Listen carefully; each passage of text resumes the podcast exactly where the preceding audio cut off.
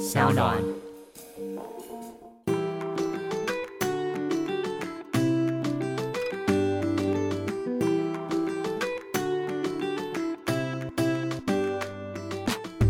欢迎回到 Ivy 爱公威 Maggie Maggie，嗨，又是我们小姐姐的组合。小姐姐的组合。你知道最近呢，真的太多太多的话题都围绕着三十岁，所以所以但三十岁明明怎么了？我离三十很远了，你知道吗？但是身边可能有一些妹妹刚转三十，所以哦前阵子 Blair 才找我拍影片。啊，我有看到那一，集，然后我们就是在聊，就是因为他刚要步入三十岁嘛，然后嗯我已经三十有七了，即将你有三十七，呀，冻龄哎会。不会我今年要三八？我一九八六，现在二零二四。哦，对我三八。其实你看不出来啊，Yeah, I know。这个是这个赞美我收下。对，哦所以所以其实呃那时候我们在拍影片的时候，呃这支影片呢就得到非常多人的回响。然后我想说，其实，在我们的 podcast 中，蛮多我相信蛮多听众他呃也是有呃即将要步入三十，嗯或是他嗯在三十岁的时候有一些年龄恐慌的一个焦虑感。嗯所以我们今天在聊聊这个话题的时候，应该给大家有很多的共鸣。我觉得我们两个算是走过那个门槛的小姐姐。你三五我三五，而且但是我必须得说，我常常会忘记我三十五。怎么说你？刚刚说你离三十很远，或是 Blair 才要步入三十嘛？我也觉得我才刚步入三十、你已经步入，三十五年了耶！我不相信。没有疫情那三年不算，因为那三年没做什么事啊。那三年好像大家都已经挺，就是连那什么冻龄的感觉。，对，因为我通常我所以对你来说，你才刚步入三十两年，我觉得，而且我体力大概二十八，还要强调你。的经历大概十八。对，但是我觉得那个恐慌啊，好像三十岁之前我也有这样过哎、有吗？你你有有发发生什么一些明确的事故？因为毕竟二十多岁的时候，我就是一个吉普赛女郎，你知道哪里有爱我就去哪里对嗯，然后那时候我没有想太多明呃，就是那个三十岁的门槛，身为一个大人要负责任那件事情，我没有想太多。哦，你哦，所以你觉得三十岁相对而来的是他要承受大人的责任？对，嗯因为三字头，你就会感觉到，哎、好像真的呃有一点大喽。等一下，你是不是真的真的就是蛮呃家庭很幸福美满的？对，你知道，因为通常十八岁你之后你就要为自己负责，你怎么会想到三十岁以后 我刚才才需要为自己负责呢？我是妈宝，是不是？那时候我比较为自己而活，嗯就是哪里有爱我就去爱。那恋爱嘛这件事情，然后我也在创业，所以变成是我的生活大部分都围绕在我自己身上。哦，所以你说的责任是对身边的周遭的朋友的责任，还是家人的责任？家人，我觉得我蛮我蛮过分的，就是我有中间有一段时间，其实我好像跟我爸妈的联系就变得像网友一样，就是发一堆照片告诉他们我现在人在哪，报我在干嘛。对，然后我妈说啊，你什么时候回来吃饭？我说目前没有这打算，我就去做我自己的事情、哎，嗯嗯嗯，对，然后就是好像觉得家永远都在那边，你不觉得爸妈有一天会老？嗯然后他们好像就是永远帮你 carry on 这件事情，帮你照顾你的猫啊，帮你浇花，直到有一天我好像回家吃饭的时候，就觉得哎。诶怎么我妈没有染头发说这么多白头发？我才好像意识到，觉得 Holy shit，他们真的老了。嗯我才开始想到，哎、那我自己的生活是不是也要重新调整？然后越想就越焦虑，嗯，就是那个 moment 那个时候是刚好要满三十的时候。我觉得大概前几年，我这这几天也正好看到我那时候二十几岁年轻的青春笔记。嗯我那二十几岁的笔呃笔记啊，不外乎就是在烦恼啊，自己赚到那一百万了没啊，然后公司怎么样的成长啊，然后恋爱到底怎么样都没有爱对人，然后我就大概就是烦恼这些事情。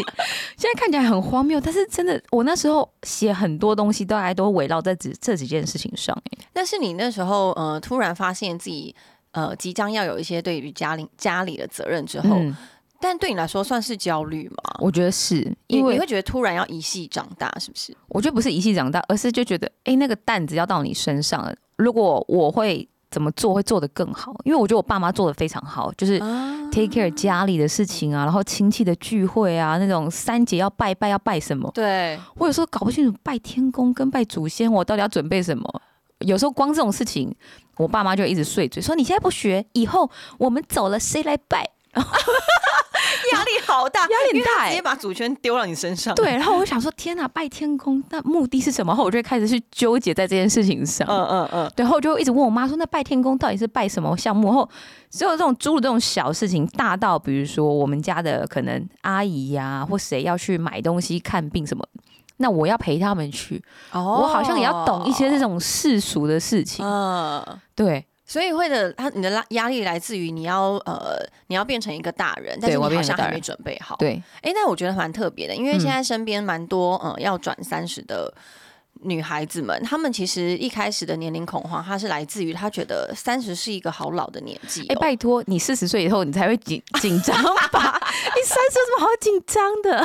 是不是因为过三十以后就不会有这种想？那你三十呃还没三十的时候，不会觉得年龄对你来说是一个绑架吗？没有，我觉得新陈代谢三十五岁才是绑架。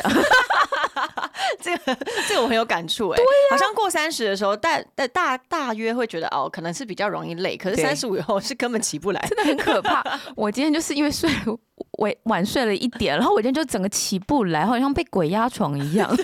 所以你从来没有担心担心过自己的年龄变老这件事。我觉得那个容貌是因为大家现在社群媒体多嘛，然后一下小红书，一下抖音，一下 IG，每天看到太多漂亮跟好看的人在上面展现生活，你某个程度一定会。很很焦虑，那个外形、生活还有财富是不是跟不上？嗯，我觉得容貌这件事情，大家大可不必担心，只要你赚够钱，医美都可以帮助你。这是这这个是一个蛮好的解说、这是来哎自姐姐的心声，OK？真的，你真的三十岁不需要担心那么多，你三十五岁再来担心。那其实其实也蛮多人还会担心的，就是他自己的呃事业成就。我觉得这个是真的需要担心嗯的，因为那个是反而是 timing 性的问题。因为有一些工作你二十几岁不做，你可能三十岁没力气做。嗯，比如说像我们早期可以愿意从电视圈幕后来来做跑腿的、啊、最基层的工作，你现在要我三十五岁去做那件事情，哇，光要跪在地上写大字报，我膝盖就觉得痛、欸。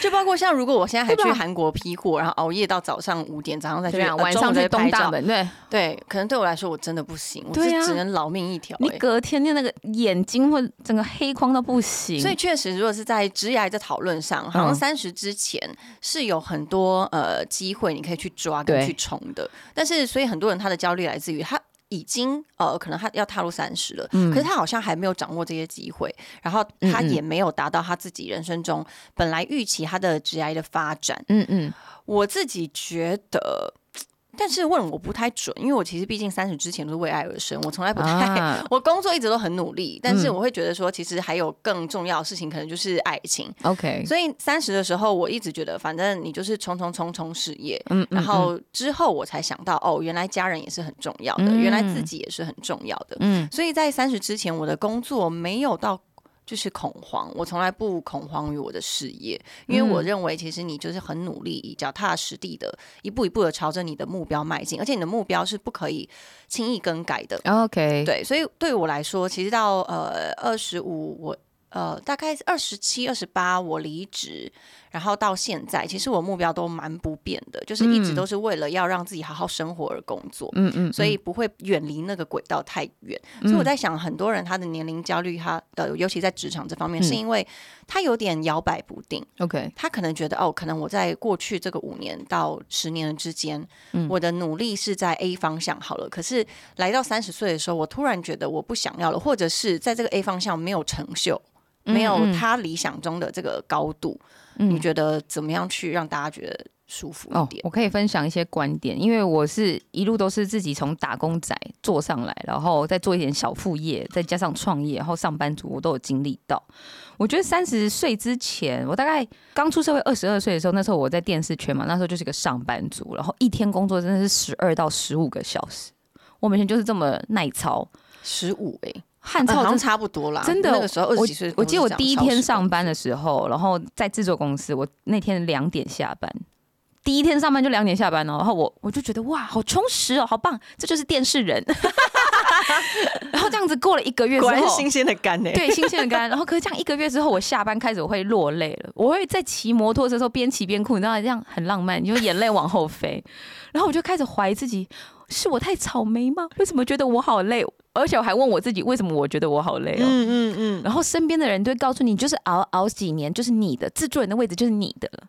然后我就觉得，好像我内心有一个声音，就觉得，可是我看我制作人好像也很累，他好像也不是赚很多钱，我就内心有这种很多声音出来。然后我爸呢是个军人，我爸就会说，你就是熬就对了，就是你站久了戏棚就是你的。后，可是我内心就会觉得，好，前辈们都这么说，但我就看我另外一个很理智的声音就出来，就是。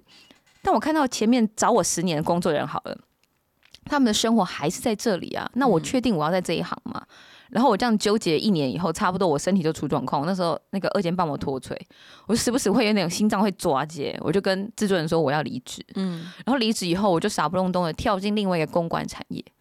然后我就觉得公关产业对我傻有比较好吗？就没有。对呀，而且我那时候做的是电子业，那时候刚好 HTC 是股王的时候，他们很多钱要花，所以我就是手上我第一个客户就是 HTC，去帮他们花钱。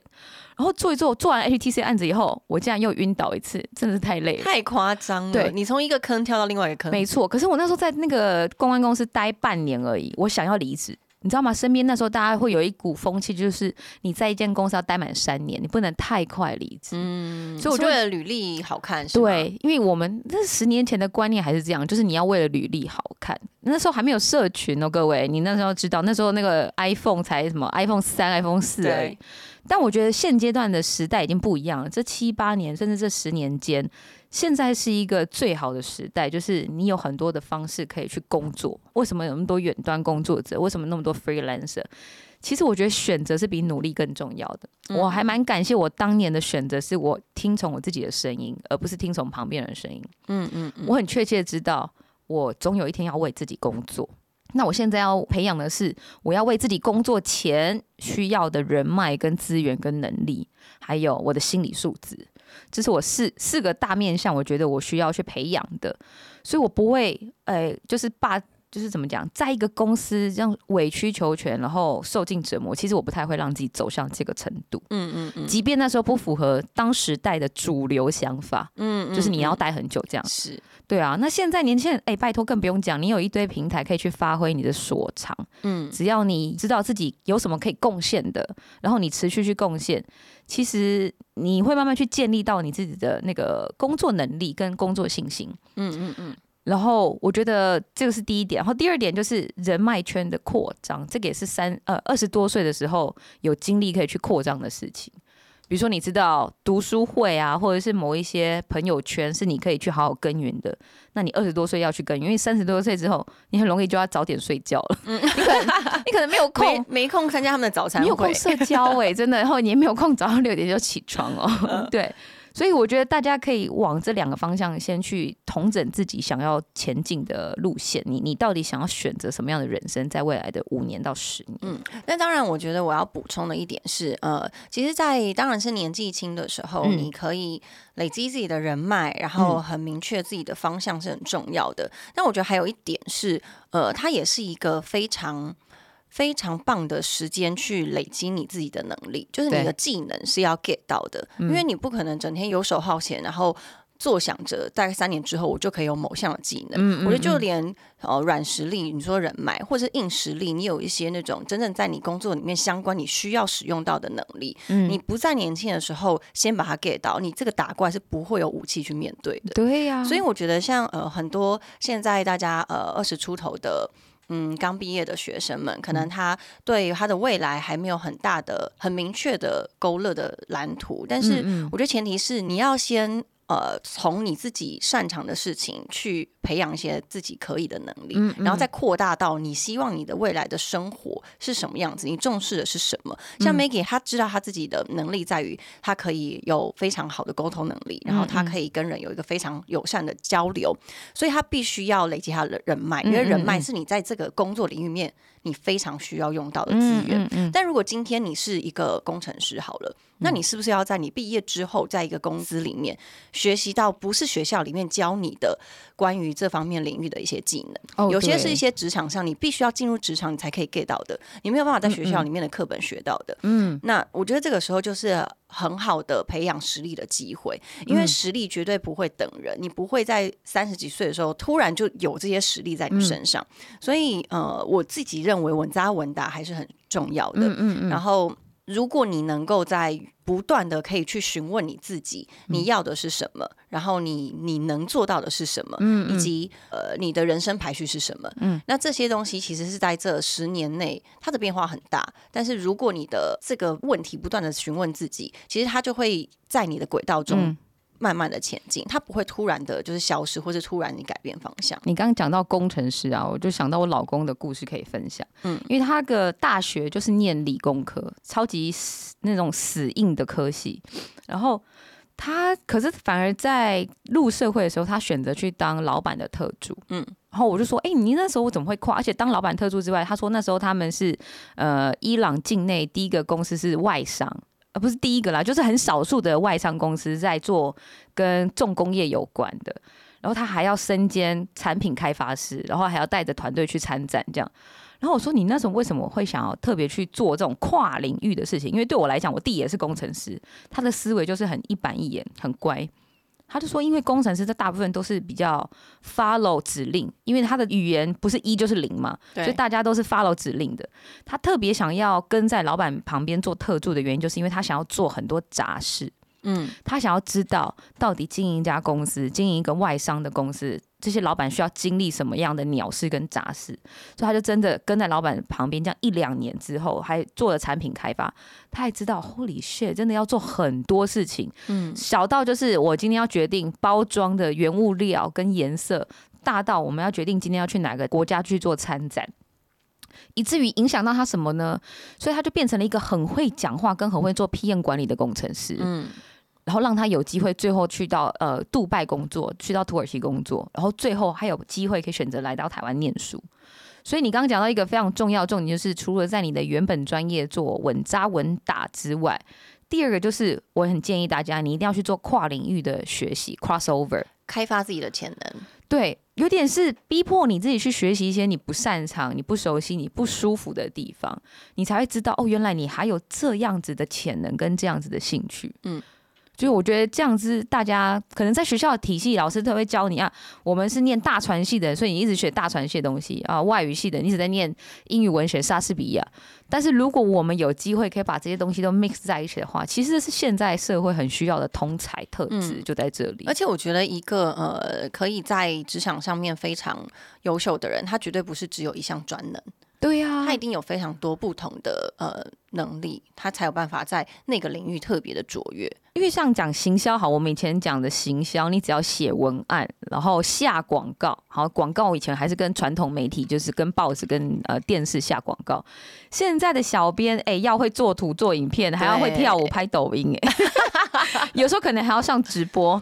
对，我觉得这些技巧绝对不是以前的学校会教的。现在学校好像有大概有在碰这些东西了，对，就讲新媒体、新传播嘛。嗯嗯嗯。但是你说，呃，现在做哪一行不需要做传播？都是大家都需要做自我品牌啊、沟通啊。我们最常看到就是讲怎么样 close 呃一个案子，或者是怎么样让人家印象深刻，都在讲沟通技巧。嗯嗯嗯。我觉得沟通技巧也真的是一个二十多岁你需要去 try 的一件事情。对。因为不会讲话跟会讲话，那就是得不得人缘跟讨不讨人厌的一个一线之隔。如果他的呃他的那工作跟他的呃生活经验很需要跟人家讲话的啦。对我我觉得现在真的是小到买一个咖啡，大到去谈一个会议，或是。你你买一个房子好了，那个讲话的 vibe 有时候就是决定成交的那个当下。会，对啊，嗯，你大家一定都有遇过，就是你走进一家店，你就会觉得那个店员，你你就是喜欢他的 vibe，所以不管他讲什么，你都买单。嗯，然后只要那个店员讲了一句什么 不得我意，算怎么样都不行，回家上网买，你就有这种心情。对，所以我觉得二十多岁的时候，因为二十多岁大家会给你一点容错率，对，就是觉得啊好。你讲你才刚学习，算了，你年轻人不跟你计较太多，你刚毕业你不懂。但是如果你三十多岁，还 还就是就是缺少这技能的话，我觉得那才是三十岁之后该恐慌的部分。对我真的想要说，这就是他们恐慌的来源吧，因为在想说，哎，自己怎么怎么学习哦？对，但是我觉得。嗯，因为毕竟就是每一个，尤其是职癌这件事情，它领域实在太多种了。但是我觉得，如果今天你在工作领域上面，可能三十岁了以后，还没到达自己想要的高度的时候，我觉得可能退一步想，因为毕竟人生的呃路还有很长。对，其实你任何时候想要重新再开始，我不觉得晚，我自己认为啦。所以很多人他可能在三十岁。过后以后，呃，其实我们现在说的三十岁，其实只是一个阶段啦，只是用三十来做一个代称而已。我觉得就是到了某一个你觉得你今天要变成是一个成熟的下一个阶段的时候，再重新开始，然后去逐梦，我觉得也不无可能、欸。对啊，我自己是蛮蛮支持的，但前提是你要对自己负责，就是你不可以拖累，呃，应该说你要为你自己的经济能力，然后所有的各种行为做负责，而不是拖累你身边的人或者是你的家人这样子。嗯，我二十多岁的时候许愿，我三十岁一定要月入十万，然后到处旅行这样。我的确做到了，但我忘记许愿一件事情，就是不要负债。我那时候开公司，我不要负债，我三十岁的时候，哎、我也是的确月入十万哦，但我负债也是一两百万。所以大家在许愿的时候一定要想仔细一点，就是你确切想要什么样的生活样貌，那个很重要。嗯我之前在呃大学的时候去打工游学的时候，嗯那个时候就身边有些朋友。呃，应该说他们也是大概呃已经毕业一阵子了，然后是嗯。嗯三十岁，他才呃突然的决定他要离开他的工作岗位，但他嗯。工作没有问题哦，他工作一向是薪水很高，然后很稳定，然后他也是个管理职，可是他在这个职场上他不快乐，嗯他想要因此而让自己暂停一下子，然后嗯。去追寻他自己想要的旅游的人生，因为他从来没试过嘛，因为嗯呃一样他也是。呃，也是工程师，然后到 PM，然后就是最后一直到管理职，可是他从来没有一个放纵自己、让自己自由的时刻。嗯所以他就是离开工作一年的时间，在澳洲打工游学。那回来台湾之后，一样是无缝接轨到很好的工作领域。嗯嗯我觉得这个其实大家真的不用担心，只要你有实力，你真的哪里都 OK。对啊，海外有一种流行说法叫 gap year，对对，G A P gap gap 不只是衣服，它也是一个 gap year，空闲时间。就是他们通常毕业之后，他们会有一年让自己去追寻他自己想要的人生，或者是他去呃铺他未来的职业的一个道路。哦，我觉得旅行也是一个很好，就是在三十岁你恐慌的时候，呃，可以想的一个方向。嗯嗯因为我以前在当背包客啊，我就常遇到会有那种三二三十岁，哎，或三四十岁的人出门走一趟远门，然后你通常听他们的分享，他们跟你讲的都很像，就是在工作上遇到一个瓶颈以后，他需要出来看一下外面到底发生什么事情，嗯，你才有办法让自己的大脑的那个结结线再更打开一点。对，因为我觉得大家的生活轨迹都差不多啦。呃，毕业之后就是好好找一份工作嘛，然后找一个好人家娶了或嫁了，然后结婚生子，然后一路到死这样。所以大家这中间过程当中，你好像没有一个空档，或是你不允许有一个空档去思考，或是去玩乐一下。嗯，对，好像有过多的玩乐其实是不被允许的。那我觉得这件事情也慢慢的在开始被呃调整跟被重新看待了。对，好像不会再是用上一个世纪的框架在看我们这一代的新人类。我们是我们常就讲是二呃，就新时代的这种，现在是什么时代啊？Y 还是 Z 啊？是不是回到 A 啊？如果 Z 之后呢？屁！我觉得应该是 Z plus one 吧。就是现在讲，我们讲大家开始察觉什么爱自己啦、单身啊，我觉得那个都是一个呃很好的开始，就是开始你发现到结婚生子它不是唯一的公办，对，所以我觉得这其实是好的。爱公会的听众们，我觉得前提在你很懂得呃为自己负责嗯的前提下，我们允许你出轨人生中的轨道。出轨，我刚刚想，哇，我刚刚眼睛瞪大了一下，吓到了吗？哎、这可以当标题。我建议你出轨。我建议你出轨。哎、真的，我不说实在，我自己认为啊，嗯就是到底为什么我们一定要步行在轨道上？然后这个轨道其实是社会给你的，你这个你今天是人类，你一定要有这个轨道。可是说实在。这个人生是你自己的、啊，对只要你不影响到别人，我觉得这个很重要哦。我觉得不要影响到别人、啊。这个说实在的，这个 gap year 它的意义可以很大的，而且它不可能，它也不一定是那个 gap year，它可以是 gap years，它可以是好几十年的 gap years，对，as long as 你知道你自己在干嘛，然后你知道你在为自己负责，你也没有去影响跟打扰太多身边的人，我觉得它都是一个很好的选项。当然，这时候很多人都会说，那那今天呃，他当他的爸妈就会担心的。可是我自己认为，那就是你自，就是这个是他爸妈自己的课题。对，就让他担心。一嗯，对。今天如果今天你的孩子是这样子的话，我我自己会认为说，其实你也要适时的去理解。嗯嗯，对，然后呃，当然要支持有一点点困难，因为毕竟是不同的教育背景嘛，你有可能很难理解他在，应该说你很难很难去很难去同理，可是你可以尊重他的选择，嗯，对，然后前提就是不要打扰彼彼此啦，我觉得那就是他他自己的选择就可以好好的去做。我可以教大家一招，怎么嗯样说服你的爸妈？怎么样？我常跟我爸妈讲，我说你的时代还有戒烟，我的时代已经有 Instagram 跟抖音了。什么 Instagram 什么 Instagram？滚 下面得滚。抖什么抖？但是你知道吗？就是光这件事情就可以好好的让他，我觉得这个双方要心平气和的沟通。对就是 iPhone 每年都在更新了，我也是一个每年都在更新的人。讲一些干话呢，真的但是就是你必须要好好的让他们知道，因为大家请这个时候你用大吼大叫是解决不了办法的。是对，一定要好好的平心下来，用理论式的方式、条理式的方式、理工的方式告诉他，你的小孩也在进步，你在成长。你希望我平安健康长大，我现在就正在这条路上、平安健康长大。尤其是三十岁啦，我觉得正是一个呃，他真的是就像 Maggie 刚说的。嗯你觉得自己是大人了，所以你要嗯。用成熟的大人的方式去跟对。对方沟通。对，所以其实除了职涯来说啊，其实蛮多人在，尤其是女生啊，感我觉得男女都一样，可能在感情中，可能在步入三十大关的时候，都会有一种一样被社会价值的绑架，说你就是要结婚生子，你就是要成家立业了。你怎么想呢？我真的哎，你是哎，你是三三十哎，我几岁结婚啊？就哎两年前、三年前，去年结婚的，三十34四结婚，然后我可是你三十的时候三才认识我老公。我三十岁的时候还在外面忙的嘞，所以你那时候没有就是在这个三十大关的时候，家里人有给你压力？有啊，我爸妈一天到晚要叫我去拜土地公求姻缘，我说什么鬼东西？有要相亲之类的吗？我爸妈知道我的品味很挑，他们可能他身边可能没有这种 货源，找不到你这种满足你的货源的，对，因为他觉得我的口味都太高级。我妈有一次超好笑，高级先生的对高级，他第一次看我老公，他跟我说：“我跟你讲，帅哥很难顾。”她也跟我这样讲，然后我心想，我想我没有讲出来，但我心想说：“我拜托，你不知道我以前交男友都很帅？我只是没有带回来而已哈。嗯就但是我觉得妈妈很可爱。我那时候本来应该要在二十多岁结婚那一次没结成时候，我妈就仿佛用用一种滤镜套在我身上，老姑婆滤镜。哦，你是说她觉得你她觉得我会一辈子嫁不出去，or 我会嫁的很惨，就是那种老姑婆绿就后好可怕，这是什么可很可怕？真的。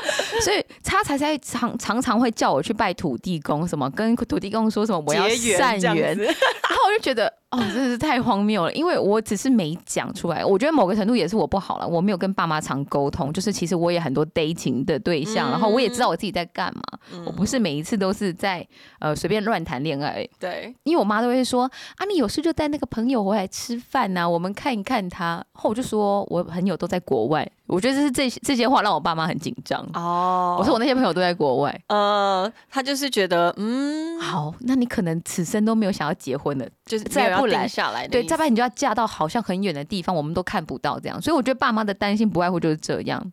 然后那时候他跟我讲到说，呃，我初期说我要结婚的时候，我爸妈吓到，因为我妈就说啊，你不是不结婚的人吗？你怎么突然要结婚了？你一定想说，我什么时候跟你说不结婚？是不是对，然后我说我我我觉得也很可爱，就是爸妈的二十多岁担心，他可能看你的样子，就是常常一下在这个国家，一下在那个国家，然后你的工作也不是太稳定，所以他不觉得这是一个适合结婚的条件。哦，就是用他自己的价值的观念看所以是。因为我是一个不听妈妈话的人，所以我不太会把他话放在我心上，造成我自己的恐慌。嗯嗯但我知道我身边很多朋友，可能就是他也跟我一样。被这样子勒索着，对啊，因为妈嗯妈就会说、啊，你这样子还在创业啊，每天就是为了公司这样在忙啊，是要怎么结婚生小孩？要不要去找一份工作？对，我 那就是妈，我在工作啊，我我每天都在工作，哎，这句话我妈也常跟我讲，她说你要不要去找一份工作？我说嗯，我我有在工作啊。嗯啊，你要出国，你要不要跟你老板说？嗯啊，我就是那个老板啊，就是很好笑。而且我妈最可爱的事情是，她宁可要我去做一份两万，哈哈，那我我不是说两万不八不好，但是她觉得两万八是一个她心中的标准值，叫做稳定的稳定。你每个月都有两万八，而不是这个月有十万，下个月没了，然后又有十万就没了。嗯然后我就说：“哎、妈，你知道什么叫做两万八工作？第一个，现在要找两万八工作还不太好找，因为我可能超龄，你知道吗？第二个就是。”我其实有很多的能力是可以去赚钱的，不是只是说你符合期待。因为他以前是会计出身，他就觉得我应该是做啊办公室的工作就好。嗯嗯嗯所以那时候我三十岁的恐慌啊，或不是应该是讲我妈的恐慌，在我三十岁的时候，我妈的恐慌，我嫁不出去，或者是嫁不对人，或是钱不够用。哦，对，所以其实真正会恐慌的是你妈。对呀、啊可是因为我是一个不听话的孩子，我不知道大家平常是不是会把妈妈的话放在心上。我觉得大家的恐恐慌可能是来自于可能他呃，我是不知道欸因为我那个时候三十嗯岁的时候，我的我没有什么年龄恐慌，嗯，对，但是我我那时候确实在爱情中会觉得好像要走入一个既定大家所谓的呃稳定的感情关系，才有可能组织我期待的家庭这样子。嗯但是我觉得这其实根本就是。呀，逼，就我觉得其实每一个人的人生阶段，他都会用不同的节奏在走，呀，并不是在这个阶段你就一定要进入什么样的生活，嗯也不代表你没有进入这样的生活，你的人生就非常的糟糕。所以其实那时候一开始我还是会被就是呃身边的朋友或者嗯是家人有一点点的。威胁到，会觉得哦，好像我一定要赶快踏入他们认为的这样子的阶段。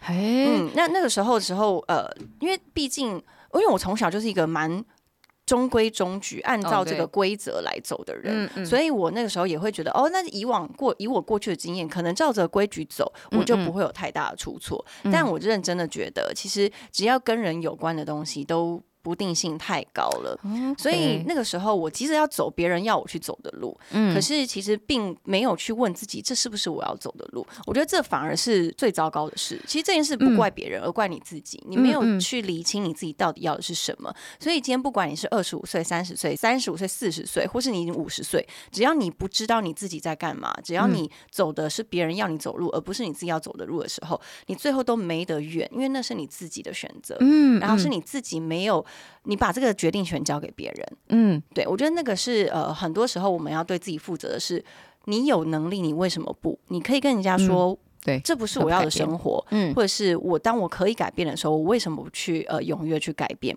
或者是我可以呃大声的，或者是拒绝很多人的请求，比嗯如说嗯嗯你的父母亲告诉你现在一定要结婚，对，或者是呃你的哦好，可能妇产科医师好跟你说你现在不想卵子，对你现在不想生小孩的话，你等等等。可是你真的想要生小孩吗？对你真的想要成为人别人的母亲吗？对呀，对，这这这些事情是你要透过你要不断的询问自己，然后你才可以知道的，而不是去问别人。嗯嗯嗯，对，所以其实跟自己沟通是一个，一它是一个非常非常必须必要，而且你嗯 even 我自己是嗯时时刻刻都在做的事，嗯嗯，你才会知道自己不是在某一个某一条岔路上听了别人的一个建议而走上别人要你走的路。嗯嗯对，所以我自己那时候确实会因为三十岁恐慌的时候，觉得好像要走别人要我走的路。哦，但后来我开始就是你知道吗，醒了，觉得嗯这这才是我的人生啊！嗯我为什么要把这些决定权交给别人，或交给你们那些人，觉得我应该要怎么样？嗯我才开始意识到，其实呃，这这这很多的决定都由我自己来，我说了算。嗯对，就是别人怎么样去看待我的人生，我不介意。嗯，我想跟大家分享一个时间穿越的事情，因为你刚刚讲到我们要为自己时时刻刻的决定呃做负责嘛，对不对？然后有一个很好的方式，我很建议大家，我们好像也常常建议大家，就是写下来，不管是写在笔记本上啊、纸条上，或是手机那个 Note 的功能也很方便。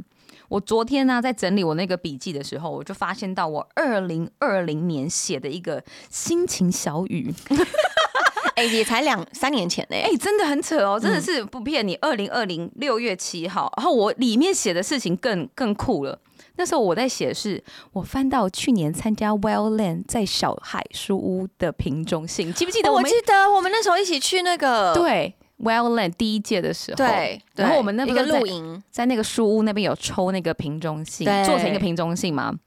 然后我这边写，我抽了一支符合我当下心情的小纸条，而且半年后来看，真是符合我的性格啊！我自己这样写。那个时候已经过了半年了。对，好，这这个讯息呢，就是我二零二零写下的，然后我那个纸条是二零一九年抽的，嗯嗯，然后里面就写说这些。脆弱、孤独、别扭、生硬，都是你承认受伤也可以的。我现在写这么文言文的东西耶，然后我这边写到更好，我觉得真的会头皮发麻。他写我写到说，二十五岁本应该走入婚姻的我，选择离开六年的感情，从那之后一直不敢触碰的众多事情之一，在他人眼中看起来小到不行的之一，其实都是我灵魂要学习的课题。嗯，然后我当下头皮发麻的原因，是因为我这两天正好在卡住一些小到不行的事情，就是我他回来告诉你了，，对。然后我这边还写到一个结语，就是好像也不难理解为什么我很喜欢在身上刺上爱心的符号，因为我的课题就是要全然的爱自己跟全然的放松。哇靠！最后这一句话真的是打到我这个，你知道天灵盖这样劈下来。然后他刚好在这两天出现，对，因为我前两天呢，就是卡在一个事情上面，就是其实我是委屈自己去做了一个工作上的决定，然后我就另外一个声音就冒出来，就是诶，我为什么不能相信我自己，后放松的去做这个决定呢？然后这个讯息就啪就跳出来，哎，当然不是就是他自己这样跳出来，是刚好我在找资料。对，但我觉得很妙的事情是，原来我一九年、二零年，其实他就是刚好今年是二零二三嘛，所以刚好在不同的 timing 的情况下呢，我现在终于看懂我二零二零年写的那时候的东西。嗯，因为其实我回想一下我那时候的心情，诶，那时候我单身负债，然后这 两年还就是还比较就是三年前混沌的时候，对，然后六月七号嘛，然后我就想说啊，天哪，我的生活好像就是感情也不是很顺利，然后工作也不知道到底要上不下，卡在那边的。哎，结果六月二十号我就跟我老公在一起，那么快吗？嗯吗？因为那时候我才那一年的对二零二零年我遇到他，对对啊。哦，，就是过半年以后，，对。嗯嗯嗯嗯嗯，我就遇到他，可是因为那时候我也不确定啊，这个男生长很帅，可是很像诈骗，然后我 那时候觉得他很像诈 骗，听的大片图那个。然，后我妈又说长得帅不好过，然后就是妈妈的话好像真的就有绕在身边，所以我才会写下那么文言文，然后少女的忧愁这样子。嗯嗯嗯，但回两年后来看，我那时候就会发现，哎、其实我那时候真的当下就是先选择相信，然后先选择把每一天都过好，每一个当下都过好。哎、两年后现在不好意思，我就是结婚的人了耶。是这边回头看的时候，觉得时间真的是很奇妙的一个，，对，一个一个，我觉得它是一个宝藏，所以我觉得大家好像不用被时间绑架，你你以为时间是往前前进，但有时候你其实是回头去在被过去疗愈，或是被呃过去的一些话题点的，对，它其实是一个呃不断穿插出现的一个，对，很有趣，不断穿插出现。所以大家其实你你唯一可能要担心的就是，好了，容貌啦、身形啊，但它其实可以通过 饮食啊、运动啊、医美啊，你都可以去改善它的。呃，但我我自己觉得很有趣的是，嗯，我在影片中也有跟大家分享，就是呃，我觉得每一个年纪都有每个年纪美好的样子，嗯而且其实真的是唯独你当下很认真的过那个当下，嗯你才会觉得你从来不后悔，你二十岁是那样，你三十岁是那样，你四十岁是那样。而且说实在的，呃，很多人每一个人，尤其是在他们那个阶段的时候，你问他，你觉得人生中最美好的年纪是什么时候？其实很多人答案都不一样。嗯。我前阵子才跟我妈，就是我们出国的时候，我们聊到这个话题。嗯嗯。她说她觉得她人生中最美好的年纪是四十几岁，哎，然后我就心想说，哎、其实那时候我现在三十几嘛，嗯。我觉得我人生中最美好的年纪是三十到四十岁，嗯嗯所以我就觉得其实每一个人在那个不同的阶段，他感受的的感受到的东西都不同，因为毕竟嗯。对于我来说，我还没活到四十岁跟五十岁，所以我不知道我的四十岁会是怎么样，我一定会更好，所以说不定我五十岁以后觉得最美好就是五十呃四十岁这个年纪，嗯所以我觉得永远都有机会会更好，所以真的不用因为你过去没有成就你本来期待的样子而觉得灰心沮丧，因为你都还在这个呃希望之中。嗯。其实你在这个希望之中的时候，你永远可以更好，而且你永远都可以让你自己活在那个当下最美好的样子。嗯嗯，我非常同意，因为你刚刚讲到我们。其实有机会可以越来越更好嘛，然后甚至妈妈讲说，四十多岁才是她最美好的样子。这让我想到，我曾经有一个朋友，他为了要赶在三十岁末班车之前完成他的心愿，结婚，结婚吗？对，所以他就是选择恋爱脑的恋爱脑方式的闪婚，然后维持大概一年左右吧，哎、算久，偏长了，我也觉得，我那时候看好大概三个月，因为闪婚竟然还就是延那个对到一年。但是他后来我就因为我陪他真的是我们一路长大，然后我就是这样在旁边看完他经历整个过程以后，我就我们去吃饭的路上，我就问他说：“我说，哎、你你后悔你做闪婚这件事情吗？”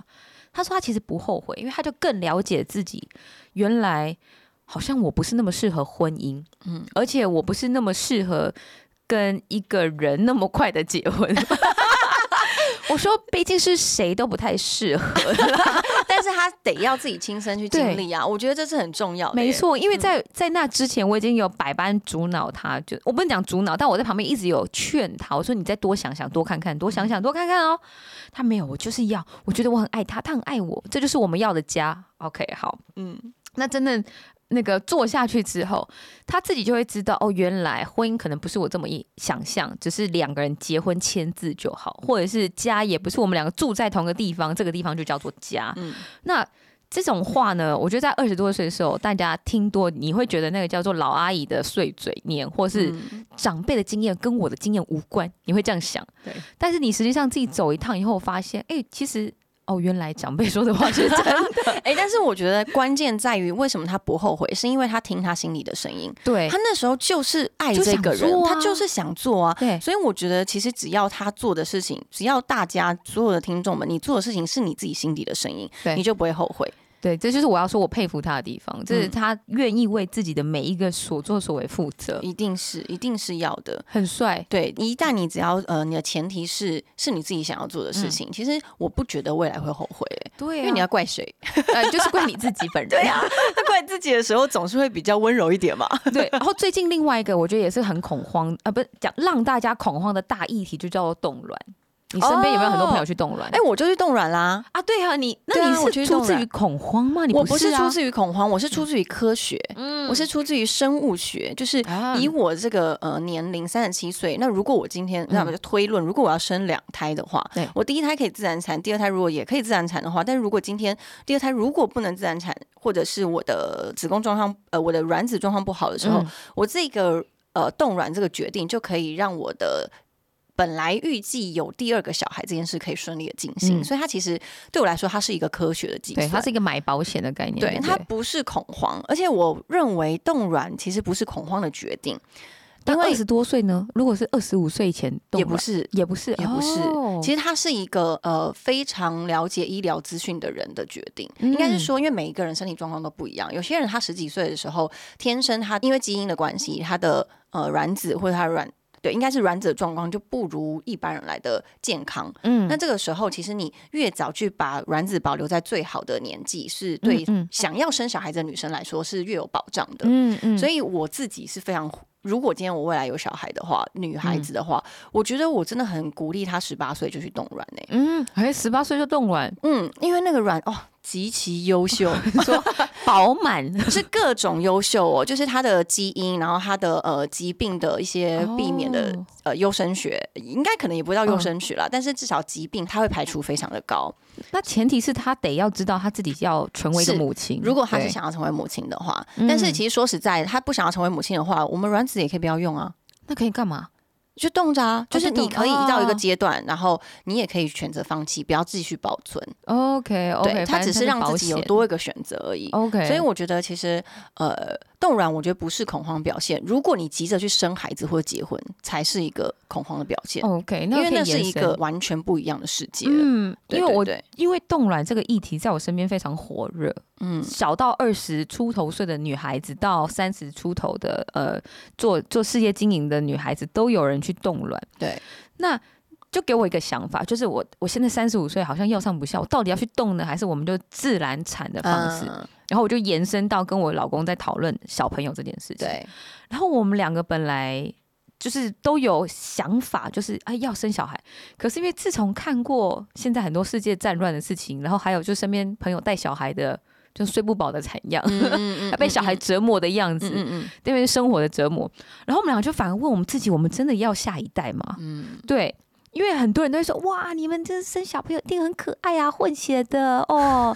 然后我就想说，对你不要又被你的那个那叫什么那叫什么外貌协会的那个 影响。你知道我热我热爱混血，对。然后我就想，我听到我小孩一定很可爱，但是我但是你你想要吗？对我也在问我自己，我准备好了吗？然后生完小孩，我知道要怎么当一个好妈妈了吗？我有足够的时间陪伴他，这是我最在意的。我不是说我生出来就好，因为。对，我自己家教育教养是不一样的。对啊，因为我们家的妹妹，呃，我侄女已经一岁七个月，哇，看她那会讲话跟会模仿的样子，我发现身教这件事情很大。是，然后我也非常幸运，就是我小时候的成长背景，就是我爸妈跟我我的外婆给了很多后援去去支持这个家的小孩长大。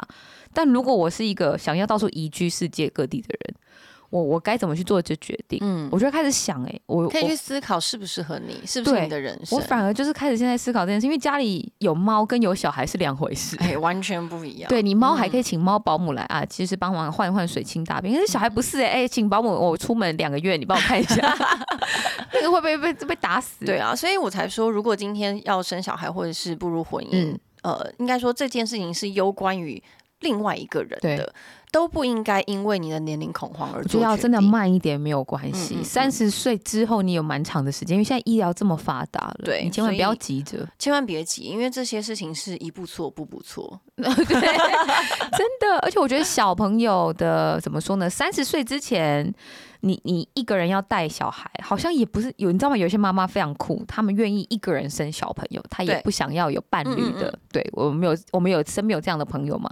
那我觉得很酷的事情，我自己做不到。嗯，我觉得我承认我自己是个废物。每一个人都不同，对，对，每个人都不同。所以我后来现在反而想一想，没关系，我先养猫好了，可以，反正你现在有有两只猫就够忙了，很忙啊，对不对？对呀、一天我觉得打架什么的，哎，不要打妹妹，不要咬妹妹，我害怕被驯化。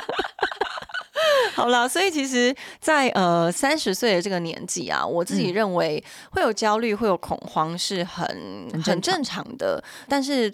比较重要，我们也关心的是，你有没有聆听自己的焦虑来自于哪里，以及你知不知道自己的恐慌来自于哪里？嗯那呃，有没有办法去面对，然后去重视你自己的声音？那如果今天你的每一个选择跟每一个决定都是真正倾听你自己的声音而做出来的，我认为其实不管什么年纪，在哪个阶段，你都不会后悔，而且会非常珍惜你现在每一个阶段。嗯嗯嗯，对，我觉得大家先不用恐慌。今天开始，我们先从做一些心情小语笔记开始，写小笔记，让未来的你受你今天而启发。哇，什么心灵鸡汤结尾？好了，我们下次见喽！祝福大家，拜拜拜拜